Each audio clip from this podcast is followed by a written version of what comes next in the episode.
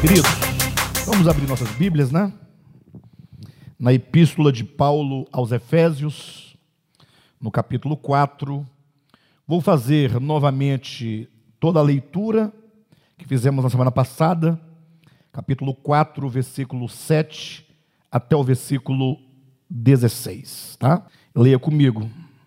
E a graça foi concedida a cada um de nós, segundo a proporção do dom de Cristo. Por isso diz, quando ele subiu às alturas, levou o cativo o cativeiro e concedeu dons aos homens. Ora, o que quer dizer subiu, senão que também havia descido até as regiões inferiores da terra? Aquele que desceu é também o mesmo que subiu acima de todos os céus para encher todas as coisas.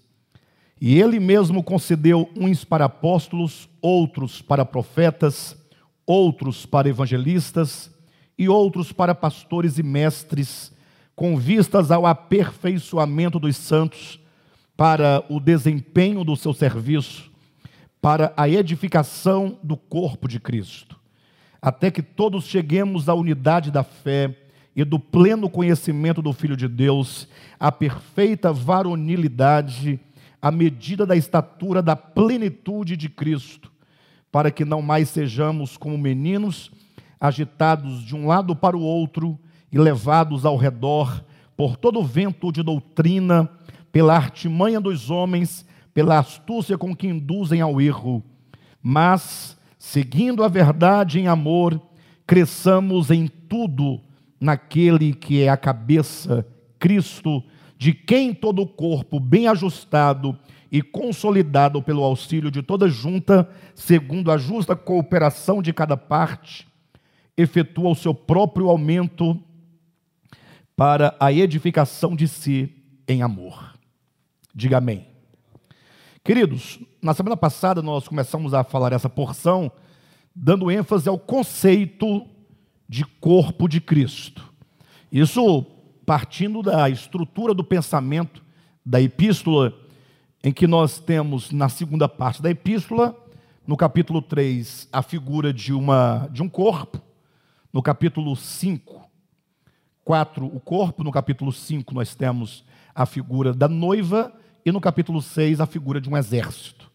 Isso, dentro do pensamento desta epístola, o pensamento de Paulo estruturado nessa epístola aos Efésios, a ideia é que os três primeiros capítulos Paulo apresenta a obra de Deus, do Deus Trino. Ao falarmos em Deus Trino, a ênfase sempre é a obra, é sempre o aspecto econômico, né? Ou seja, a revelação de Deus enquanto uma triunidade está vinculada à obra que ele realiza e não necessariamente uma seria uma doutrina especulativa quanto ao ser divino, que é incognoscível, que é inescrutável. Não é? Então não temos nós nenhuma, nenhum tipo de presunção ou pretensão de querer vasculhar esse campo inefável, esse campo que não existe nenhum horizonte para os nossos olhos, nenhuma palavra, porque Deus ele está além de qualquer criatura, além de qualquer criação, além de todo o cosmo. Por isso nós ah, decidimos tomar o aspecto ah, da triunidade divina mostrada na Escritura no âmbito da obra divina, como Paulo coloca aos Efésios, capítulo 1. E ele diz então que essa obra divina do Pai, do Filho e do Espírito Santo é, resume-se numa obra de um propósito eterno elaborado na eternidade, que passa pelo tempo, pelo cumprimento, mediante a obra de Jesus Cristo, que é obra de redenção, que se traduz na ideia de reconciliação.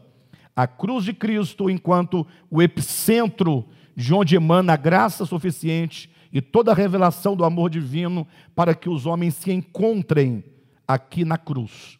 A cruz é o lugar de encontro de todos aqueles que um dia se dispersaram por causa do seu coração egoísta, por causa do pecado.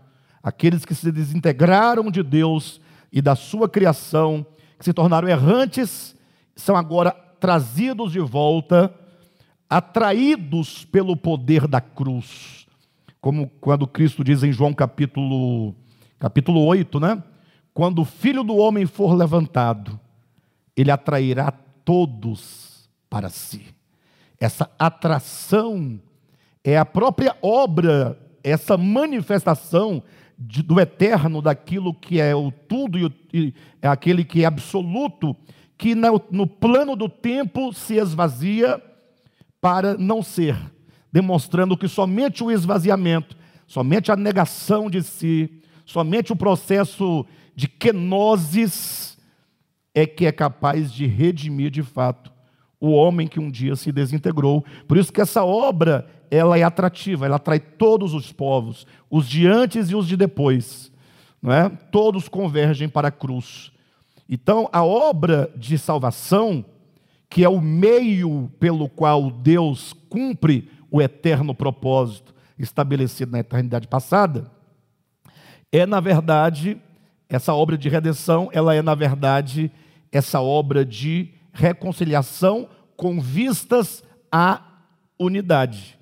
Aí fica fácil de compreender, porque se é preciso reconciliar para que haja a unidade, logo a falta de unidade é falta de reconciliação. Então veja que nós não estamos aqui tratando de duas doutrinas no, no plano dogmático.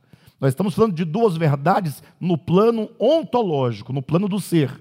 Ou seja, quer saiba você disso ou não saiba, quer você tenha o conceito ou não tenha o conceito, quer você acredite ou não acredite, o fato é que os homens estão desintegrados com Deus e com o seu próximo.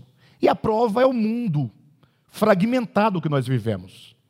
Nós vivemos num mundo de fragmentos, num mundo em que ah, os grupos eles lutam contra si, grupos lutando contra grupos, são seitas lutando contra seitas, são pessoas lutando contra pessoas. É o pai contra o filho, é o filho contra o pai, é irmão contra irmão, é nação contra nação, é vizinho contra vizinho. Ou seja, está aí patente uh, uma realidade é, tangível no plano da experiência humana. Tangível não pelo tato, mas algo visível que nós vemos o homem desintegrado. A obra de Cristo visa reconciliar o homem com Deus, reconciliar o homem consigo mesmo, reconciliar o homem com a criação, reconciliar o homem com o seu próximo. Esses quatro níveis de reconciliação. Quando esses quatro níveis da reconciliação acontece, tem-se ou obtém-se a partir daí a plena unidade.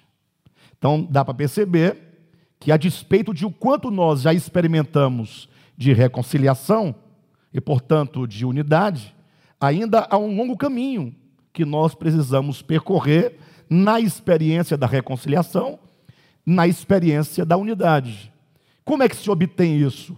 Pela contemplação e pelo exercício da fé no crucificado. Quanto mais o Cristo crucificado, essa imagem, não a imagem de escultura, cuidado, mas a ideia, a imagem, a obra, a mensagem da cruz, né, que você conhece pela exposição das Escrituras, quanto mais você é atraído, quanto mais essa verdade te ganha, mais nós nos reconciliamos. E quanto mais reconciliados, mais em unidade nós andamos.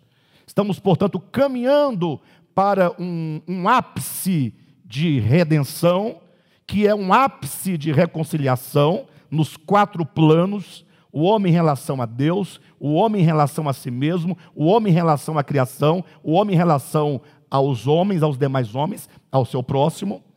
E então, ao experimentar essa reconciliação, atingimos, portanto, um nível pleno de unidade, que Paulo representa esse nível pleno na figura de um corpo, capítulo 4. Na figura de uma noiva, capítulo 5. Na figura de um exército, um só exército, no capítulo 6. Então, são três figuras, são três metáforas que procuram nos levar, a, nos ensinar, nos mostrar de modo pedagógico que, de que tipo de unidade se fala quando se fala do Evangelho. Não é uma unidade dentro dos seus muros, porque às vezes é fácil você manter unidade dentro do seu quadrado, se bem que não é tão fácil assim. Né? Imagine você manter a unidade dentro da sua própria casa, esposa, marido, filhos. Se envolver parentela, aí complica mais ainda. Mas ainda assim, talvez seja possível, com um esforço descomunal e com todos os lucros que essa unidade ou suposta unidade pode nos trazer, pelos nossos interesses dentro daquela pequena comunidade, daquela família, que nós possamos relativamente promover alguma, algum certo de unidade naquele grupo. Mas e como você desenvolver, por exemplo, dentro uma unidade dentro de uma comunidade cristã, no caso como melhor se entende, dentro da sua igreja? Sua igreja tem 100 pessoas. Eu não vou nem falar de igreja de mil pessoas, porque igreja de mil pessoas, na maioria das vezes, as pessoas não se conhecem. Não é? Tem os grupos que se conhecem, mas no geral não há uma, uma, uma, ah, um conhecimento mais aprofundado, não há um relacionamento mais aprofundado. Mas uma igreja de 100, 200 membros, né, que vive em comunhão constante, de reuniões, é, é muito difícil você manter a unidade. Vez ou outra está um ferido, está um saindo, está um revoltado, está um rebelado, e a confusão está armada, e é o que cria a mentira sobre o outro, é o que transmite a mentira, é o que fofoca, é o que inventa, é o que fala a verdade, mas é fofoqueiro, e assim a, a, a unidade é algo que ainda para nós está muito distante. Então nós precisamos perceber de que tipo de unidade Paulo está falando. Por isso nós vamos estudar essas três metáforas, que é a metáfora do corpo, para se referir ao corpo de Cristo. O corpo de Cristo tem um conceito, certo? Mas o que é corpo de Cristo? Será que é um corpo como o corpo humano? Ou se usa o corpo humano para se referir de um tipo de relação entre os homens consigo mesmos, os homens com Deus, com Cristo? Essa é a grande questão. Então, a figura do corpo, quem disse o corpo é uma figura, é o próprio apóstolo Paulo, em 1 Coríntios 12, 12. Quando ele diz, assim como o corpo, olha como ele cria a metáfora. Assim como o corpo é, é um só e tem muitos membros, e os muitos membros, sendo muitos, formam um só corpo, assim também com respeito a Cristo. Então, assim como e assim também, essas duas locuções estruturam a criação da metáfora. Assim como o corpo, todo mundo sabe o que é um corpo humano, que é um só, mas que é formado de muitos membros. Desse mesmo modo, aplicando num plano espiritual, é Cristo. Ele não fala é o corpo de Cristo, é Cristo. Então, quando falamos de corpo de Cristo, estamos falando da relação, ou melhor, estamos falando de Cristo, desse Cristo de Deus, que se manifesta por meio do seu corpo, dos seus muitos membros, que somos nós, os homens, chamados para o cumprimento do seu propósito. Por isso é dito que nós devemos andar segundo a dignidade do nosso chamamento. E essa dignidade se vê na nossa criação, criados à imagem e semelhança de Deus, mas, sobretudo, enquanto homens criados à imagem de Deus, que são corpo de Cristo. Nós não somos corpo de uma girafa, nem corpo do macaco, ou mesmo um corpo de ser humano. Nós somos o corpo daquele que é o Cristo de Deus. Olha a dignidade, a grandeza dessa metáfora e dessa relação. Quando se fala, portanto, preste atenção, de corpo de Cristo, nós estamos falando da unidade entre o Cristo de Deus e aqueles que foram por ele chamados para fazer parte dele para com ele criar uma unidade. E essa unidade de que fala a figura do corpo de Cristo, fala de uma relação de vida, de vida, porque é assim o cabeça que é Cristo, e tem um corpo que somos nós. Todos nós, membros desse corpo, participamos da mesma vida do cabeça. É do cabeça que procede a vida. Então, essa unidade fala de uma relação entre Cristo e os seus membros, é uma relação de vida. nós somos participantes da mesma vida do Cristo de Deus. Fala também de uma relação de dependência, porque os membros dependem uns dos outros, e toda vida ela é por natureza dependente. A vida gera dependência. Por isso que lá em Gênesis capítulo 3, vamos encontrar que para o homem viver eternamente, ele precisa se alimentar da árvore da vida, que significa alguém que se entende eternamente, a árvore da vida, viver eternamente, ele se entende eternamente dependente da vida. Ele sabe que ele não pode viver sem essa vida, mas ele sabe que essa vida não é ele próprio. E a vida que nele está não é de si próprio, dele próprio, mas é a vida que procede do cabeça, que procede do Cristo. Então, agora que eu sou participante dessa vida, que eu tenho agora o reconhecimento e, consequentemente, me torno dependente dessa vida, me torno dependente de todos os membros do corpo, porque eu entendo que eu, enquanto membro, sirvo para todo o corpo. E cada membro se entende que cada um de si visa e serve todo o corpo, de modo que quando todos os membros trabalham, visam a mim individualmente. Quando eu, com todos os membros, nós trabalhamos, visamos a outro membro, a você, e assim vira uma dinâmica de vida, dependência e serviço. Isso é o corpo de Cristo. Então não há corpo de Cristo no plano da doutrina. Falamos muito disso aqui na semana passada. Ou seja, o que, que significa que não há corpo de Cristo no plano da doutrina? Não adianta você falar que você é membro do corpo de Cristo, porque você aceitou Jesus, ou porque você foi batizado. Aquela ideia, né? Não, eu sou corpo de Cristo. Pode parar de bobagem que o corpo de Cristo, ele só existe de fato e de verdade no plano da experiência.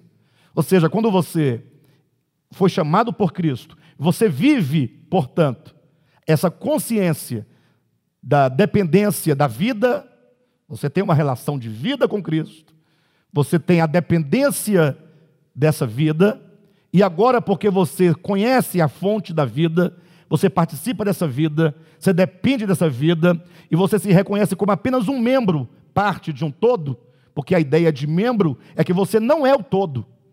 Para ser parte do corpo de Cristo, você tem que ser ganho pela verdade de que você não é, você é parte, você é membro.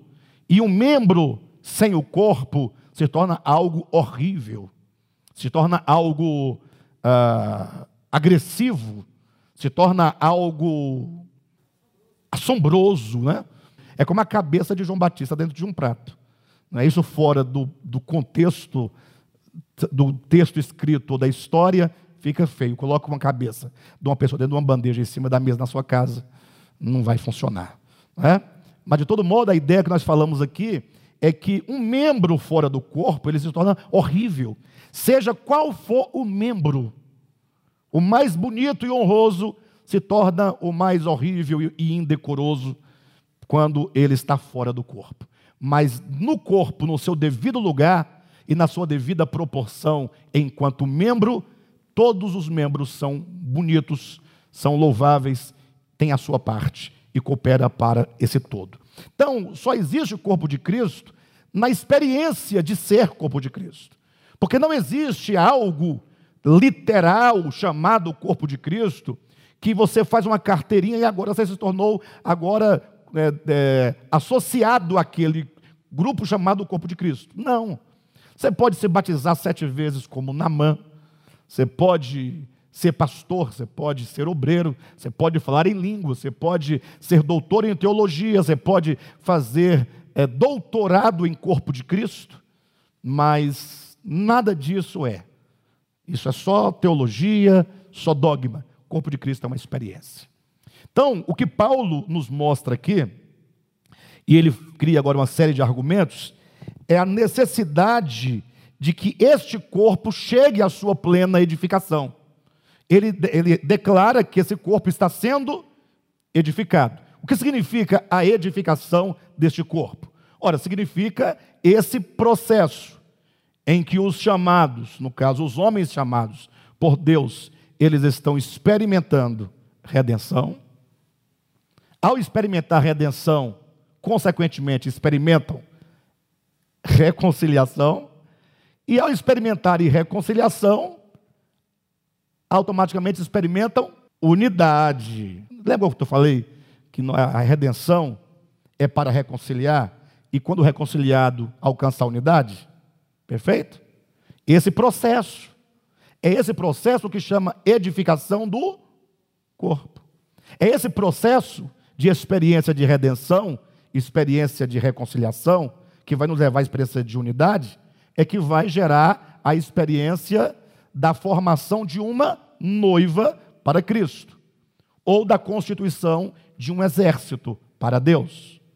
Então, essa formação do corpo, essa constituição de uma noiva, essa formação de um exército, é esse processo de experiência da redenção, reconciliação, com vistas à unidade. Alcançando-se a plena unidade, alcança-se o corpo pleno de Cristo, alcança-se a noiva plena de Cristo, alcança-se o exército pleno de Cristo.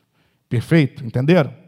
Se não somos ainda, se não temos plena reconciliação, ou seja, se não temos plena unidade, a unidade plena se dá em quatro níveis: o homem reconciliado com Deus, o homem reconciliado consigo, o homem reconciliado com a criação, o homem reconciliado com o seu próximo. A redenção visa trazer, vou repetir, os irmãos têm que, têm que guardar isso, entrar no coração. Não são palavras bonitas, não são meros raciocínios, é a nossa história. O homem, ele se desintegrou, porque o homem é criado no todo. Já observaram que os animais continuam até hoje no todo da criação? E eles não saíram do todo, porque eles não podem sair. Eles não têm essa faculdade chamada discernimento, não têm a faculdade chamada decisão, não têm a faculdade chamada vontade. Então, eles são instintivos. Eles não podem se rebelar contra Deus, nem se rebelar contra a criação. Só o homem que, por ter esses atributos, ele se desintegrou de Deus no seu coração. Essa desintegração é o pecado é o que na teologia chama-se a queda do homem. Nós preferimos o termo desintegração do que queda. Perfeito? Porque queda pressupõe que ele estava num patamar e ele regrediu. E o homem não estava num patamar e ele regrediu. Ele estava numa ascensão do estágio de, de inconsciência. Quando ele atinge o estado de consciência, ele cria um caminho paralelo para longe do alvo para o qual ele estava caminhando. Então ele cria um caminho paralelo. Quando fala Cristo é o caminho, é o retorno do homem ao caminho original que o leva a Deus, na experiência plena de Deus. O homem se desintegrou. Desintegrado, o homem é errante, o homem é peregrino, o homem é pródigo. Essa é a ideia do homem sem Deus. Que agora está no mundo sozinho. Sozinho como sozinho? Embora tenha todos os homens e tenha Deus no universo, mas o homem está sozinho, porque agora ele fez de Deus e de todos os homens, todos eles, seus inimigos. Ele está lutando um contra o outro, querendo construir o seu próprio império, o seu próprio domínio, a sua própria vida. É aquela ideia que fala, né? Dá-me a parte dos meus bens, que eu vou viver a minha vida. É Caim que se afasta da presença de Deus e vai para uma terra distante. Esse homem que está peregrino, disperso, precisa de quê? De ser trazido de volta. Aí entra Deus no processo, para cumprir o propósito eterno, de que na dispensação da plenitude dos, dos tempos, todas as coisas hão de convergir para o Cristo de Deus, tanto as coisas dos céus como as da terra, para que naquele dia todo joelho nos céus, na terra e debaixo da terra se curve diante do Cristo, para que toda língua nos céus, na terra e debaixo da terra proclame, declare confesse que Jesus Cristo é o Senhor. Então, esse a cruz está fazendo esse papel de atração. Não há salvação sem atração sem sermos atraídos por essa mensagem.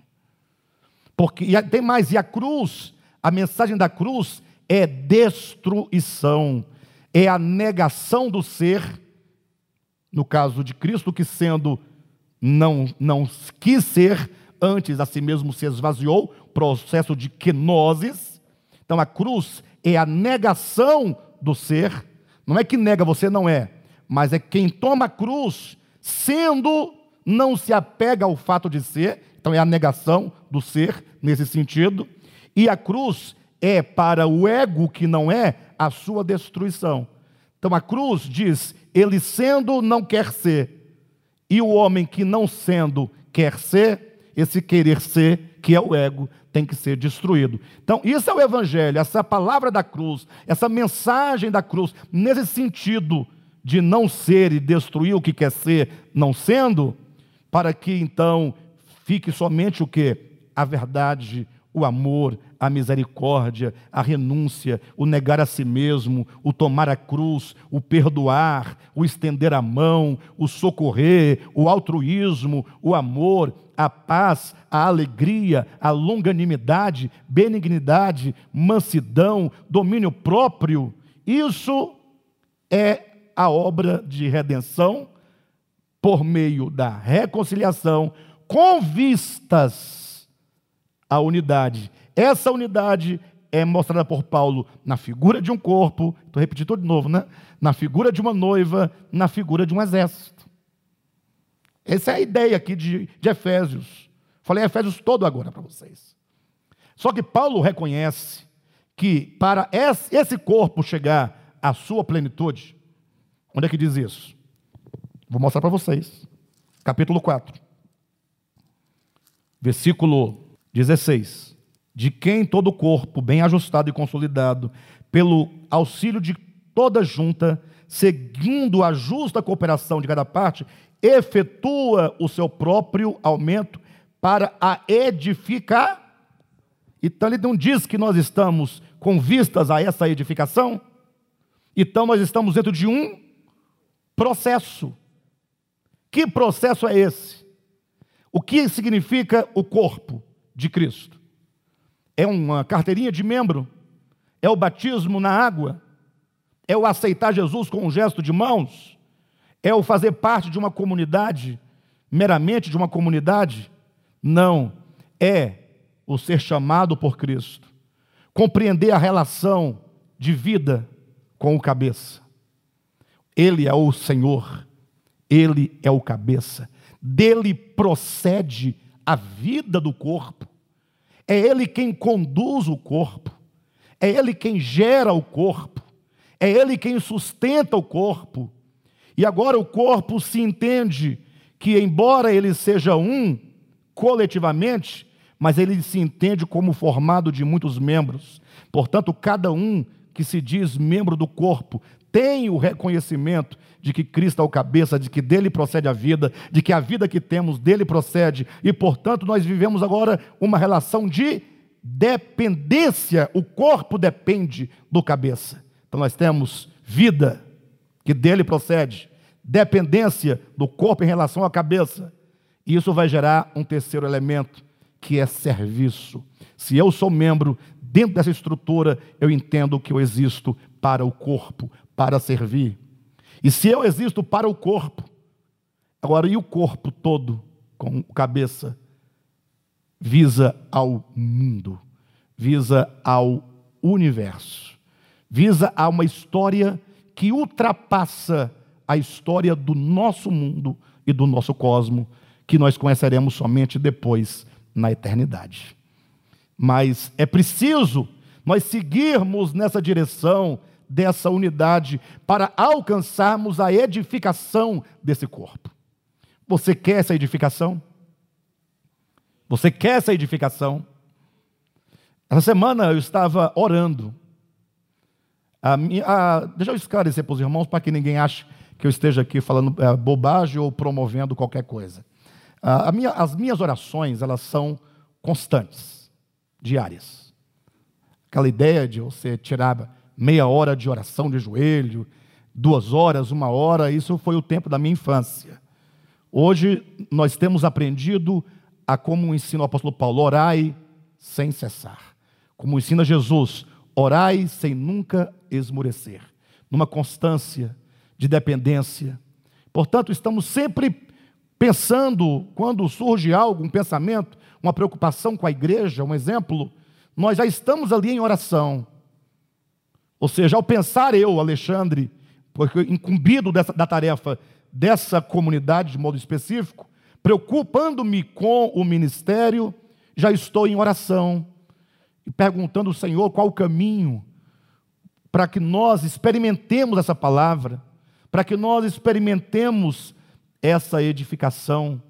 E o que me veio ao coração, e já há muito tempo isso vem sendo dito ao meu coração e vem se intensificando, é de que nós precisamos ter um diálogo com a igreja, no sentido pessoal, como estamos aqui nesta reunião de hoje. A de domingo parece que ainda é uma reunião um pouco mais longe. Parece que tem alguém, um grande palanque, falando para uma grande multidão, e quando nós somos uma comunidade, essa aproximação para, primeiro, gerar. Você compreende o que é isso? É a grande pergunta e a primeira pergunta. Você compreende qual o sentido espiritual de corpo de Cristo? Qual o sentido espiritual de edificação de corpo de Cristo? Conversar com a igreja e perguntar: vocês entendem o sentido próprio de ser noiva de Cristo, ser edificada essa noiva, constituída essa noiva? Vocês têm ideia do que como isso funciona?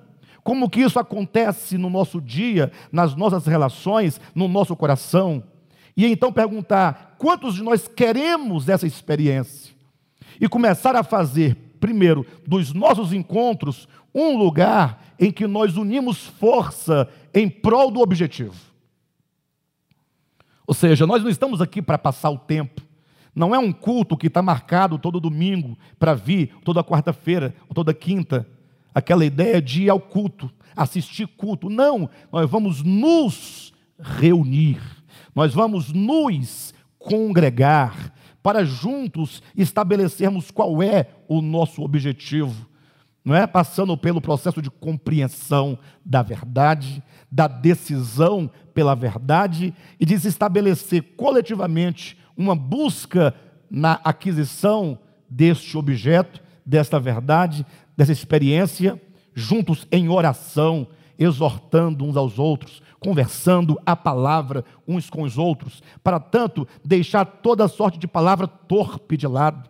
O que, que significa isso? Quando nos reunirmos para contar piada, para fofocar, para falar de política, esquecer tudo isso, nos entendemos, nós não somos deste mundo, nós somos do reino de Deus, e nós temos que nos exortar mutuamente, nós temos que orar uns pelos outros, nós temos que ajudar uns aos outros, nós temos que socorrer uns aos outros. Tem irmãos que estão fracos, mas ninguém vai buscar o irmão fraco, ninguém quer levantar o irmão fraco, porque não entendeu ainda o que é o corpo, ou espera pelo pastor. O pastor vai buscar, o pastor vai visitar, o pastor vai ter que ligar, e nós estamos deixando nossa função de corpo para deixar nas mãos dos nicolaítas, que seriam os líderes pagos para fazer o que nós devemos fazer.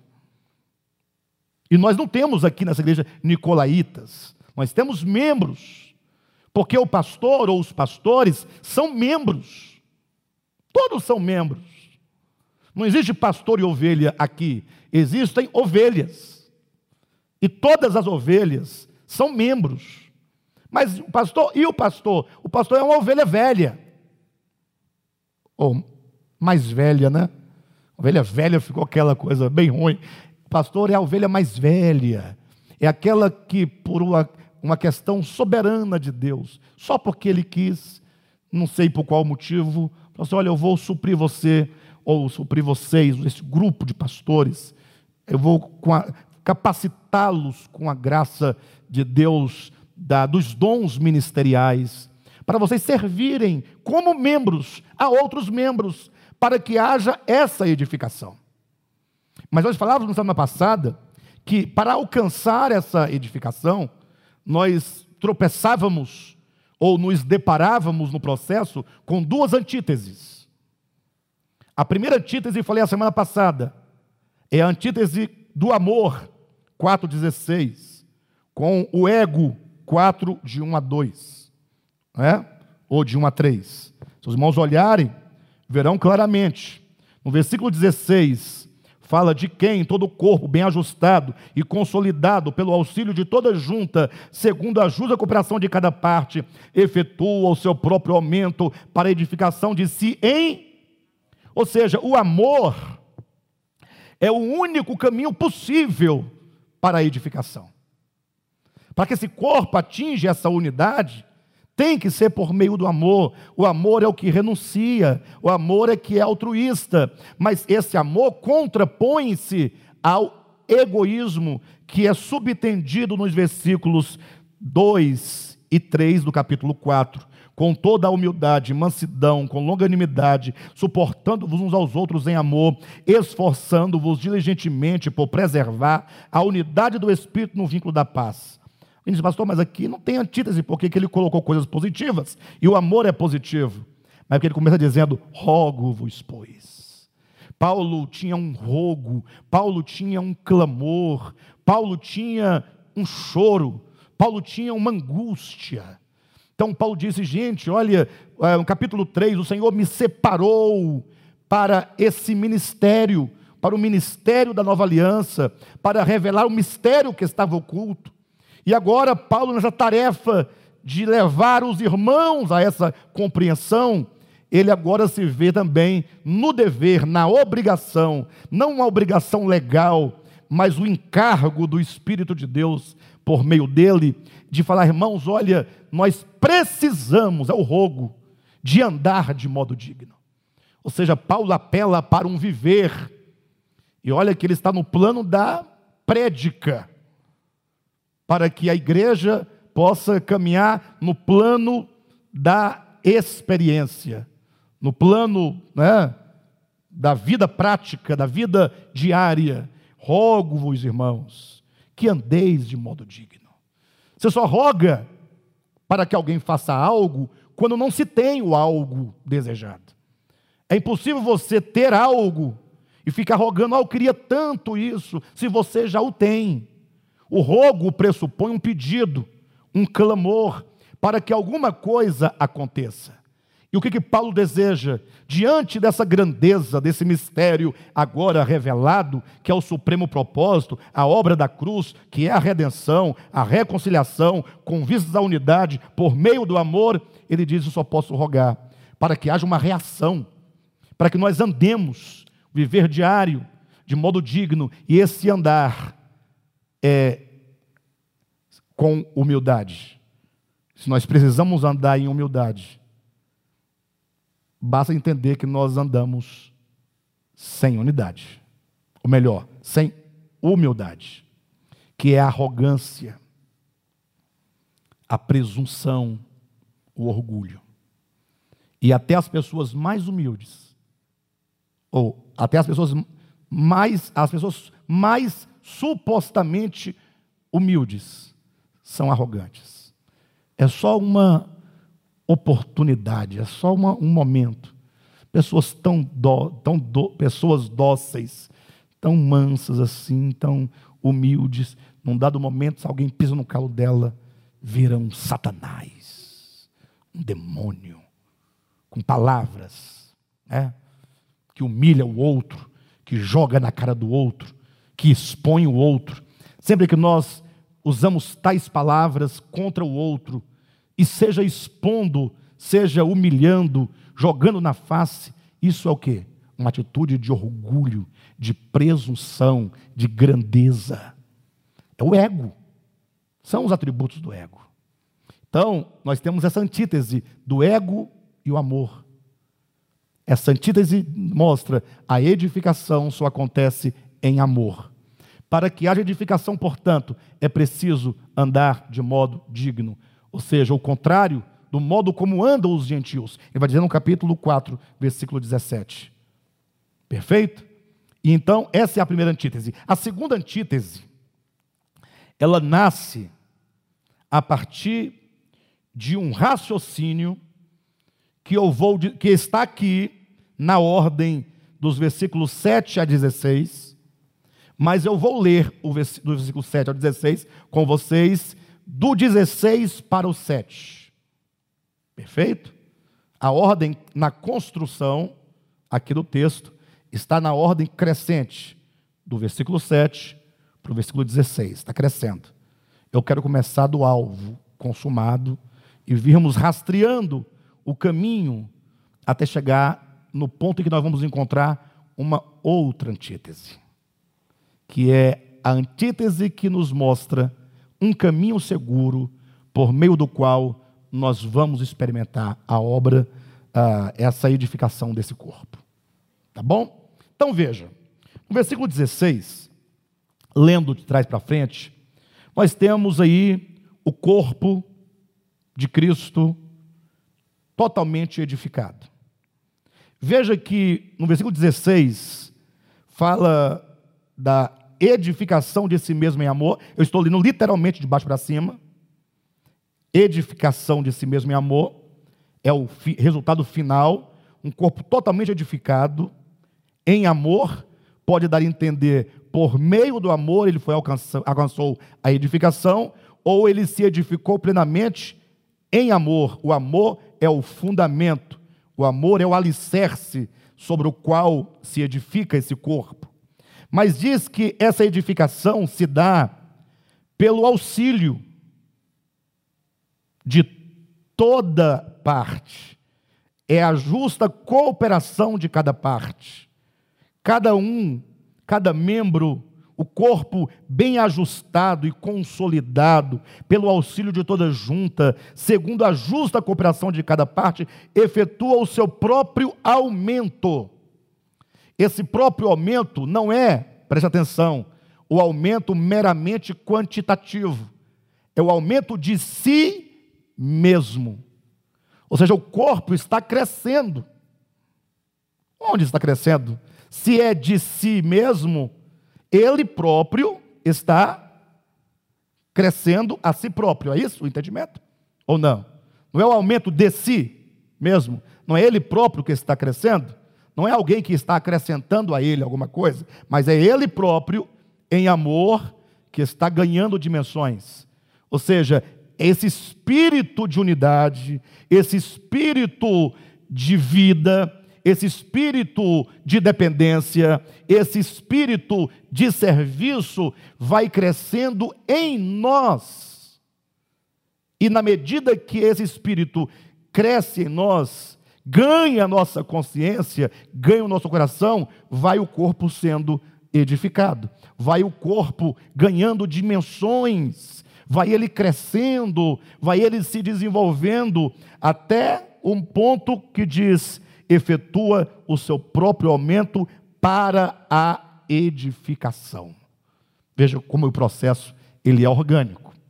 Ocorre que os versículos 13 a 15 já nos impõe um problema diante desse desenvolvimento do corpo, diante desse crescimento do corpo, diante do aumento desse corpo, diante da edificação desse corpo. Qual é o problema? Ele diz: até.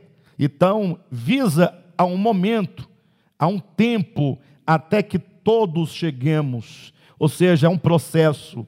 Então, cheguemos o que? A unidade da fé. Ou seja, Paulo está dizendo: há um problema não somente de falta de unidade do homem para com Deus, há um problema não somente de unidade do homem para consigo mesmo. Há um problema de unidade, não somente do homem para com a criação. Há um problema de unidade, não somente do homem para com o seu próximo, mas também há um problema de falta de unidade no âmbito da fé. Ou seja, Paulo, no primeiro século, dizia que havia na igreja de então, há 1900 anos atrás, falta de unidade da verdade. Cada um pensava uma coisa diferente do outro. Olhe para o tempo atual. Se Paulo fosse dizer isso hoje para nós, imagine que Paulo naquele tempo já tinha uma série de problemas. Mas você vai encontrar, por exemplo, em Romanos, problema de comida e bebida, Romanos 14. Problema de dias de guarda, Romanos 14. Problema de comer ou não comida sacrificada a ídolos. Capítulo 8 de Coríntios. É, vamos encontrar problemas, falando de fé, né? No âmbito da fé. Problema de a, a, a, verdade acerca da redenção, justificação pela fé, o livro todo de Romanos. Olha um tanto de problemas que Paulo tratava no âmbito da doutrina, no âmbito da fé, naquele tempo. Problema do uso do véu. Problemas de uso de costumes, livro de Colossenses. Problemas no uso de dom de línguas, 1 Coríntios capítulo 12, 13 e 14. As cartas de Paulo entram para esse universo de diversidade no entendimento da verdade. E Paulo vai então, em cada momento, em cada situação, diante de cada problema com respeito à fé, ele vai sempre trazendo as pessoas para algo essencial e central, tirando as pessoas daquilo que é cultural, daquilo que é invólucro, daquilo que não tem importância. Eu vou citar alguns exemplos. Falando sobre dom de línguas, em 1 Coríntios 12 a 14. Paulo falou o seguinte: olha, presta atenção. Vocês são uma igreja, falando do dom de línguas. Quem duvidar de mim no que estou dizendo, leia Romanos 14, 12, 13 e 14. Leia com calma, leia tirando todos os conceitos pré-adquiridos, leia só o texto. E Paulo está dizendo: olha, os dons são importantes, são então muitos dons, porém, existem dons que são mais apropriados para o corpo, que são dons da maturidade, em relação a outros dons que tem a sua importância, mas tem uma importância na infância. É nessa porção que ele vai dizer: quando eu era menino, gostava e buscava as coisas de menino, agora que sou homem adulto, é nesse, nessa porção. 1 Coríntios capítulo 13, começando no 12, 13, 14, falando sobre dons. Nessa porção, tá quando eu era menino, hoje sou homem adulto. Falando de dons, ele diz: olha, existe um olhar adulto sobre as coisas de Deus existe um olhar imaturo sobre as coisas de Deus. O imaturo, como criança, o que, a criança faz? A criança busca o interesse dos outros ou de si própria? De si própria. Paulo vai dizer que quem fala em outras línguas fala somente consigo e Deus. É o dom da individualidade. É o dom que não visa o corpo, não pensa no corpo. Paulo vai dizer, mas aí tem um dom de interpretação. Se você quer falar em línguas, então, primeiro que você sabe o que está falando, porque não está edificando nem você, que dirá o corpo. Mas se você insiste nesse tipo de dom, digo eu, melhor que profetize, porque todos entenderão, todos serão edificados. E profecia aqui não é inventar nada de futuro da vida dos outros. Profetizar é falar por Deus. Neste momento nós estamos aqui profetizando, falando por Ele ele é a palavra, nós somos a voz de Deus. Então, observa que Paulo está dizendo que se você insiste no dom da infância, que você primeiramente saiba então o que você está falando, porque você, a sua própria mente está infrutífera. E ele diz: então que alguém interprete. Para quê? Para que a igreja seja edificada.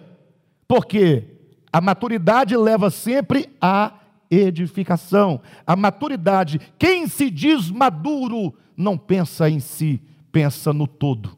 É muito fácil você falar, sou maduro, mas isso também não é um dogma. Tudo é questão de experiência. Basta você comparar o maduro, ele busca os dons da maturidade, porque os dons da maturidade visa a edificação do corpo. Paulo diz então: o dom de línguas é o dom da infância. Então você tem que primeiro fazer com que a sua mente compreenda, para que você não tenha uma mente infrutífera. Aí tem que ter quem interprete, para que a igreja entenda, a igreja não fique infrutífera. E ainda assim, limita isso aí, que não seja mais do que dois, ou três, ou que não sejam mais do que duas ou três pessoas. Já está muito. E isso que seja um de cada vez, porque não pode ter confusão na reunião da igreja. Está lá escrito. Então o que ele está dizendo? Aí veja bem, olhem para mim. Aí as pessoas vão discutir o que agora? Nós estamos falando do, do, do problema de falta da unidade da fé. Quando ele fala, até que todos cheguemos à unidade da fé. Ou seja, se nós vamos chegar à unidade da fé, não estava havendo unidade. Aí agora, com essa mensagem, com o que eu disse, o que, que vamos discutir? O que, que vão discutir na internet quando ouvirem essa mensagem? Vão escrever o comentário. O que é possível que alguém esteja agora digitando no chat da igreja? Vão discutir o dom de língua, e o dom de profecia, e o dom de interpretação.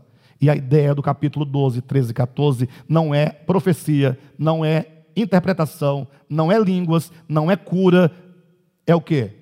É o corpo e a sua edificação. Isso é central. Qualquer coisa se torna secundária em torno dessa verdade. Então, os dons são satélites que gravitam em torno de um grande astro, que é o corpo de Cristo. Isso é para ilustrar, tá bom? Eles gravitam, mas eles existem só por causa disso aqui. Por isso que Paulo vai dizer: havendo línguas, cessarão. É relativo. Se vai cessar as línguas, é relativo. Dons não é absoluto havendo profecias, desaparecerão. É relativo. Todos os dons são relativos, porque todos eles são imperfeitos. E são imperfeitos para serem usados num tempo de imperfeição. Mas quando nós chegarmos no que é perfeito, tudo o que é passageiro terá passado. Só sobra uma coisa: o amor. Isso é essencial, porque o corpo se edifica em amor. Ou seja, a maneira de se atingir a unidade da fé é você deixando de lado todos os invólucros para você acolher o princípio da verdade.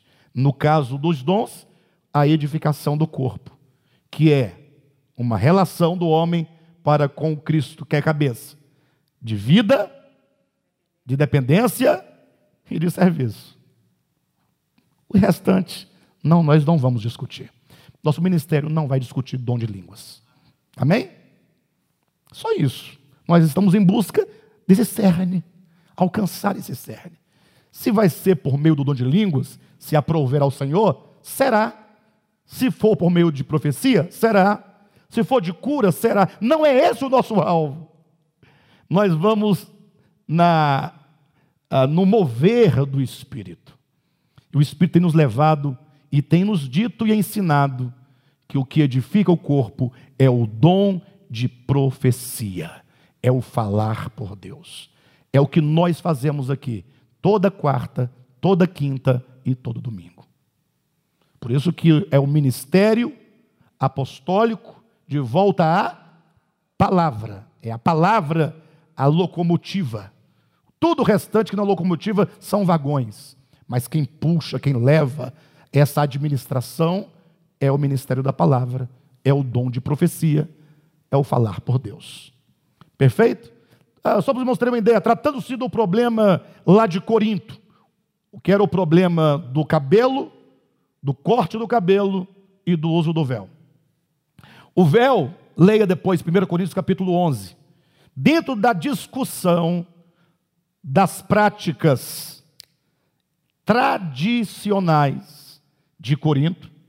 Capítulo 13 começa: Em tudo eu vos louvo, porque vocês têm guardado as tradições. Tradição é coisa que nasceu no tempo, se desenvolveu no tempo e morre no tempo. Tudo que nasce no tempo, se desenvolve no tempo e morre no tempo é mero invólucro.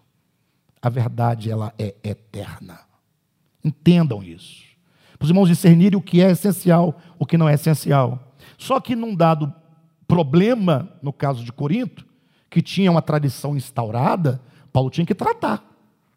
E quando ele trata, ele diz: Isso é bom que vocês são zelosos pela tradição. Muito bom que tinha a questão de uma mulher, quando honrada, quando casada, tinha marido, submissa ao seu esposo, dentro da cultura patriarcal do tempo depois de Cristo, é? a, a mulher, para se dizer digna de uma vida pura, de casamento, de submissão ao marido, ela tinha os cabelos compridos, naquela região, naquele lugar. Não é uma doutrina de Deus para a humanidade, pelo amor de Deus. Era uma tradição. Acontecia que a mulher indigna, impura, a prostituta, para se declarar como tal, que a tradição exigia, ela tosquiava o cabelo. Todos sabiam quem era prostituta, quem não era prostituta. Isso é cultura, pessoal. Há uma, uma, uma, uma tribo na África, não me recordo com exatidão o nome, em que a mulher, a, a menina moça, para que todos saibam que ela é moça, virgem, ela anda com um dos seios à mostra. E as casadas andam com os dois seios à mostra.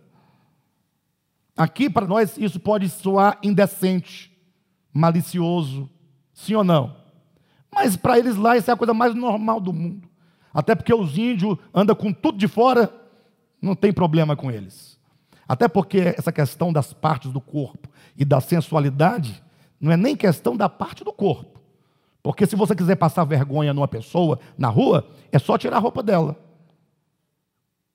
Mas é vergonha ou é sensual? Depende do contexto. Se você tira a roupa no outro ambiente, ou se você na própria rua usa menos roupa, ou tira toda ela com outros propósitos, pode ser sensual. Mas quando mataram a Cristo, tiraram-lhe as vestes para humilhá-lo ao máximo. Perfeito? Entendem isso? Bem, então, mas voltando, o problema de Corinto, Paulo fala: olha, muito bom, vocês seguem as tradições. Ocorria que para saber quem era uma mulher digna, cabelo comprido. A prostituta, cabelo tosquiado, curto, como de homem. Agora imagine quando uma mulher dessa, de, é, indigna, impura, se convertia ao Senhor. Ela não tinha um problema? Um problema não na sociedade propriamente, mas imagina uma mulher na igreja sentada. Cabelo entosqueado. Aí o que, que a tradição ensinava? Coloca um véu sobre a cabeça. Para mostrar que você é uma mulher digna. Você se casou, tem o um seu esposo. E o véu mostra essa condição, essa cultura. Só que Paulo diz: Eu louvo vocês porque vocês guardam as tradições. Capítulo 11 de 1 Coríntios, salvo engano, versículos 2 e 3. Muito bom guardar as tradições, que eu acabei de falar, essa tradição. Só que ele diz no versículo 2 ou 3: Quero, entretanto. Ai, gente, quem não sabe o valor de uma conjunção tem que orar mais. Tem que orar mais. É bom, estamos falando de cumprimento de tradição. É bom que você, na sua cultura, você siga as tradições louváveis. Existem tradições louváveis. Né? Eu, quero, eu posso fazer uma aplicação para vocês entenderem claramente? Imagine eu exortando os irmãos com respeito a casamento. Casamento. Aí eu digo assim, ó, eu louvo vocês e a atitude de vocês é louvável quando vocês buscam um cartório para se casarem no civil. Bacana, essa não é a nossa tradição? E vocês então recebem ali uma certidão de casamento. Parabéns, muito boa essa tradição. Ou que vocês vão a uma comunidade, um encontro de irmãos de igreja, e ali vocês realizam o chamado casamento civil. Não é a tradição? Vocês são louváveis por isso, em preservar essas coisas boas. São coisas boas. Quero eu, Alexandre, entretanto, que vocês saibam uma coisa. Se eu quero, entretanto, eu quero, sobretudo, acima do cumprimento das tradições, quero que vocês entendam que o casamento, e o verdadeiro casamento, e o único casamento, acontece dentro do seu coração. E o divórcio acontece também dentro do coração. Só adquire uma certidão de casamento civil depois que já se casaram no coração. Aí o homem reconhece o, a, a certidão de casamento é o reconhecimento da sociedade de que vocês são casados. Entenderam? Não? De modo que, se o casamento verdadeiro precede o cartório, semelhantemente, o divórcio precede o fórum. Quando vão ao fórum pegar a certidão de divórcio, a verbação de divórcio, já estavam divorciados há muito tempo. Porque casamento e divórcio é aqui dentro. Então que vocês preservem a tradição, tá bom, é louvável. Bonito, né? O jovem lá com a moça, cartório, os pais, todo mundo bem arrumado. Nesse dia penteia o cabelo, escova os dentes, né? veste uma roupa diferente que nunca vestiu na vida. Né? Quando você vê, você nem reconhece aquela pessoa. Porque a pessoa viveu a vida todinha de calça jeans e camiseta. Chegando um dia, a pessoa está igual um pinguim. Até ela, a própria pessoa estranha o modo de andar. Tá bom, parabéns para vocês. Mas eu quero que saibam que casamento não é isso. Voltando, para vocês entenderem o caso de Paulo aos Coríntios, do véu, ele fala que bom que vocês guardam as tradições, cabelo comprido, o véu, cabelo tosqueado, né? Ele diz: Eu quero, entretanto, que saibais. Opa, nós temos que saber que essa tradição, ela diz, mas não diz. Na verdade, essa tradição significa o que eu quero que vocês saibam. Mas olhando vocês para a tradição, vocês ignoram o que ela significa. Volto para o meu exemplo agora do casamento. Quando a mulher entra de branco, aquele vestido tem um significado. O véu sobre a cabeça tem um significado. As pessoas querem saber do significado? Então, tem uma tradição que está suplantando aquilo que a própria tradição significa. Entendem? É o que Paulo está dizendo. Eu quero que vocês saibam que Deus é o cabeça de Cristo, que Cristo é o cabeça de todo homem, que o homem é o cabeça da mulher. Em suma, o que ele trata nesse assunto que entra cabelo e véu, cabelo comprido, tosquiado e véu, é a hierarquia da autoridade da vida. Ele quer dizer, todo o cosmo está estruturado dentro de um plano de autoridade e submissão. Quebra-se essa ordem de autoridade e submissão e o caos estará instaurado. Mas não é uma hierarquia de poder, é uma hierarquia de vida e de amor. Como é que eu sei disso?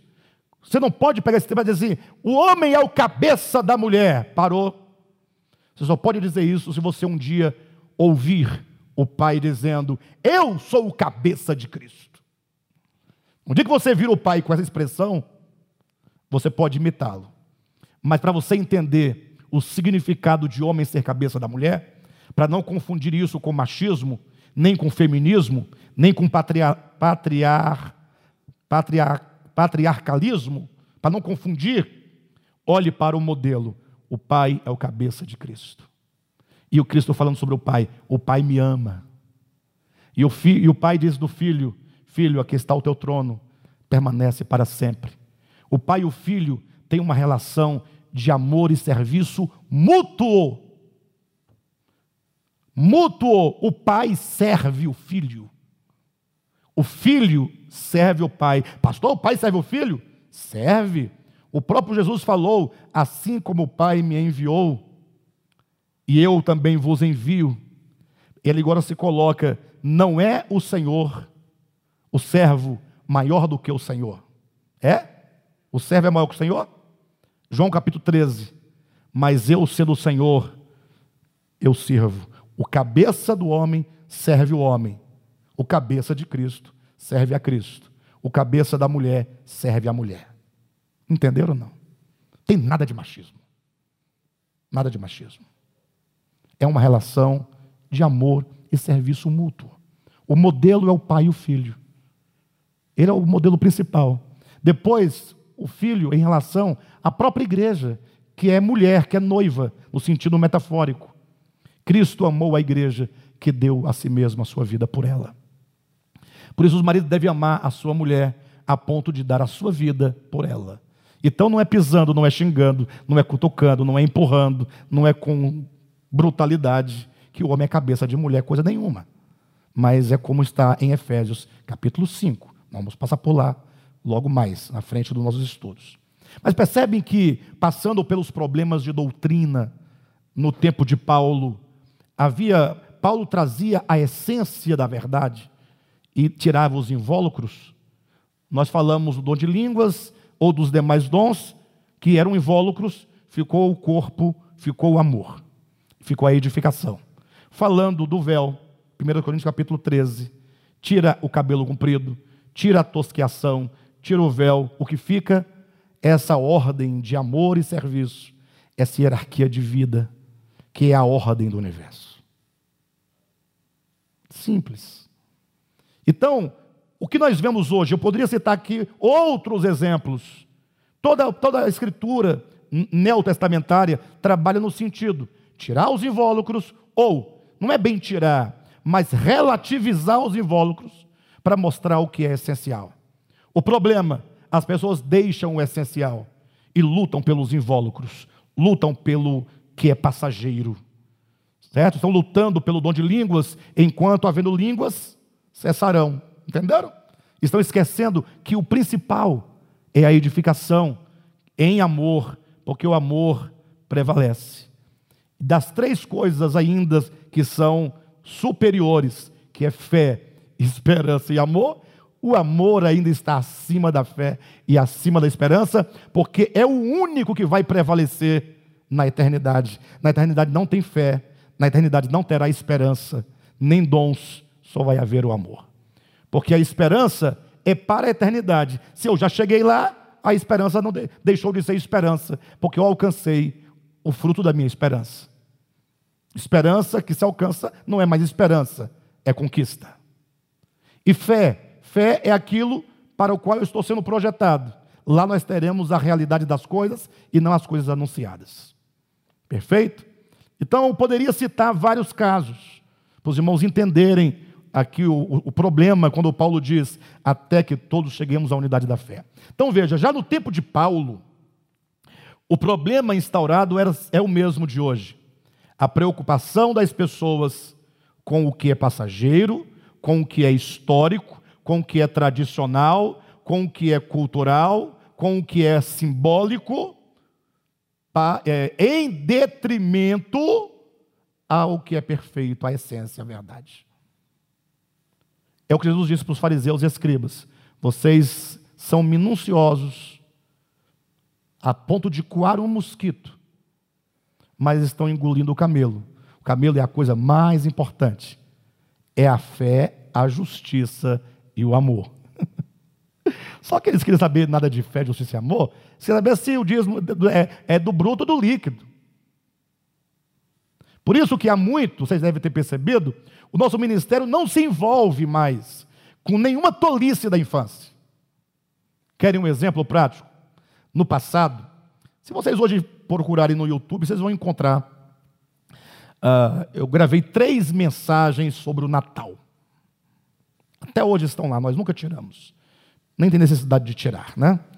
De todo modo, faz parte da nossa infância. Em que nessas três mensagens, eu falei sobre o Natal pagão, sobre o Natal comercial, sobre o Natal bíblico. Então, o Natal comercial e o Natal bíblico tem muito sentido até hoje para nós. Nós entendemos que existe um Natal comercial, que é do comércio, é mercantil, é para vender. E existe um Natal bíblico. A Bíblia fala do nascimento de Jesus, que é humildade, é manjedoura, é não ser recebido, é não ter casa para ser recebido, é a renúncia, é o amor, não é? Agora, quando é o Natal pagão, havia em nós, outrora, uma preocupação que o irmão não podia é, assar um peru no Natal, não podia colocar uma árvore de Natal. Né? Não porque não porque a árvore de Natal eram os pinheiros que na antiguidade, veja vocês, era é, é, pendurava-se a cabeça, as cabeças das crianças que eram imoladas a Moloque. Moloque, aí falávamos que dá a palavra moleque. Será que essa é a etimologia? Mas essa é a impressão da infância. Então, antigamente, é, oferecia os filhos a Moloque e, uma vez mortos, cortava as cabeças, pendurava as cabeças nos pinheiros. Daí a ideia de árvore de Natal, com aquelas bolinhas. Perfeito? E a, o próprio nascimento dessa árvore do pinheiro seria a ideia lá atrás do paganismo, em que Samírimes teria tido um filho, né? Ah, teria tido um filho é, do seu próprio filho, né? O pai de, o marido de Samires havia morrido e o seu filho Nirode havia incestuado a sua mãe, gerando um filho, e para justificar que ele agora daria uma geração para sua mãe, sendo ele filho da própria mãe, agora pai do próprio filho da mãe, confundiu todo. Ele teve um sonho de que um cepo, uma árvore seca, seria o pai dele que havia morrido, mas que agora essa árvore vai renovando. Então, é, vai renascer uma geração. E agora esse renascimento é o próprio Nirode. Enfim, tudo isso está escrito nas enciclopédias, nas histórias, uh, e são de fato histórias verdadeiras. Ocorre que não existem, vamos mudar, não existe nenhuma realidade quando não se há consciência dos fatos. No plano espiritual, só a realidade funciona. Querem uma prova? Vamos dizer que se condena a árvore de Natal por essas razões, ok? Pensa comigo. Então se louva uma atitude nobre de adorar a Deus com canções espirituais. Sim ou não? O Criador, acima de todos, acima de todos, está o Senhor, não é lindo? Entronizado essa é a minha bronca com os louvores. É possível que alguém aqui, cantando essa canção tão bela, que diz tanto, não ter nenhuma relação com o que ele está cantando. Acima de tudo, acima de todos, está o Senhor entronizado. Essa é uma verdade absoluta. Declare você ou não, creia você ou não, cante você ou não. Mas você que se passa por um adorador, você crer nisso?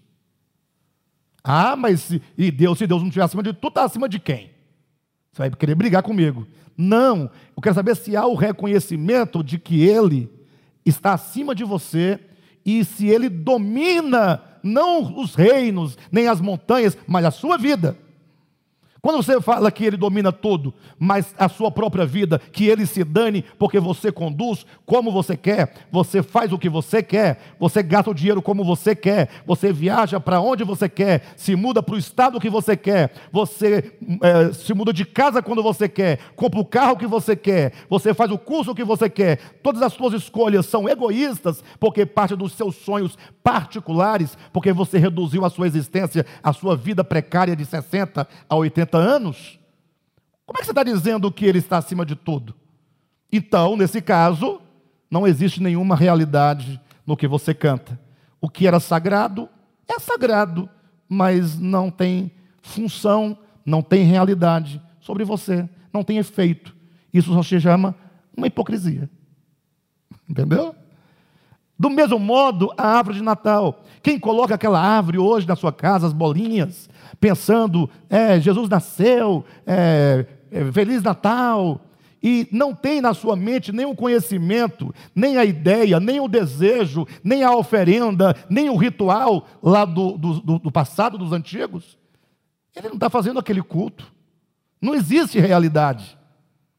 Por isso que Paulo ensina em 1 Coríntios capítulo 8, dizendo que não é pecado e que é lícito comer comidas oferecidas a ídolos. Como é que Paulo argumenta? Mas Paulo foi oferecido a Baal. Ele diz: o ídolo não é nada, não tem realidade. Aqui é só um boi imolado e assado. Não, mas eles imolaram e ofereceram para Baal, para Astarote, para o ídolo. Não é nada, diz Paulo. Agora, tudo que existe foi Deus que criou. Esse boi foi Deus que criou, é de Deus. Então agradeça a Deus por o boi, coma o boi. E o ídolo não é nada. Porque não tem realidade. O ídolo nem existe. Ídolo significa coisa vã, nula. Não tem realidade.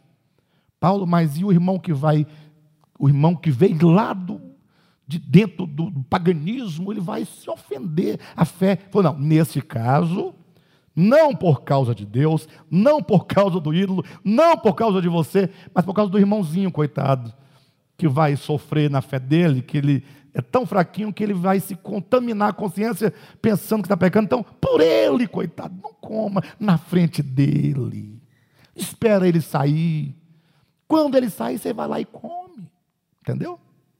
Mas não tem realidade. Veja como Paulo traz tudo para a essência e tira os invólucros. Só se alcança a unidade da fé nesse caminho. Enfim, a antítese que eu quero criar para vocês aqui, e eu só vou dizer, não tenho como prosseguir, na semana que vem eu vou falar, vou desenvolver a antítese. A primeira antítese é o ego e o amor, correto? A segunda antítese são as doutrinas, como diz o versículo 14, para que não mais sejamos como meninos agitados de um lado para o outro, ao redor de todo o ventre de doutrina, pela artimanha dos homens, pela astúcia com que induz ao erro. Vamos falar dessas falsas doutrinas. Hoje já começamos a mencionar uma série de coisas. Toda vez que alguém prioriza esses elementos passageiros, esses invólucros, que apenas representam em lugar ou em detrimento a verdade, é uma doutrina humana que conduz ao erro. Então ele está falando assim: existem as doutrinas falsas. Mas o que, que vai contrabalancear as doutrinas falsas para gerar antítese? O ministério da palavra entregue na mão dos apóstolos, profetas, os evangelistas e os pastores e mestres. São esses quatro tipos de homens dons a quem Deus revelou a palavra, a quem Deus incumbiu de preparar o corpo de Cristo na verdade, para que a edificação possa acontecer. Portanto, se a primeira antítese fala do ego e do amor, a segunda antítese fala da, do ministério da palavra do engano versus o ministério da palavra apostólica. Ou da palavra da nova aliança, do novo testamento, enfim, tá bom? Semana que vem nós vamos desenvolver esses pontos aqui, essa antítese. Mas hoje deu para ficar claro, né? Alguns pontos. Essa carta é muito rica. Temos que lê-la muitas vezes, tá bom?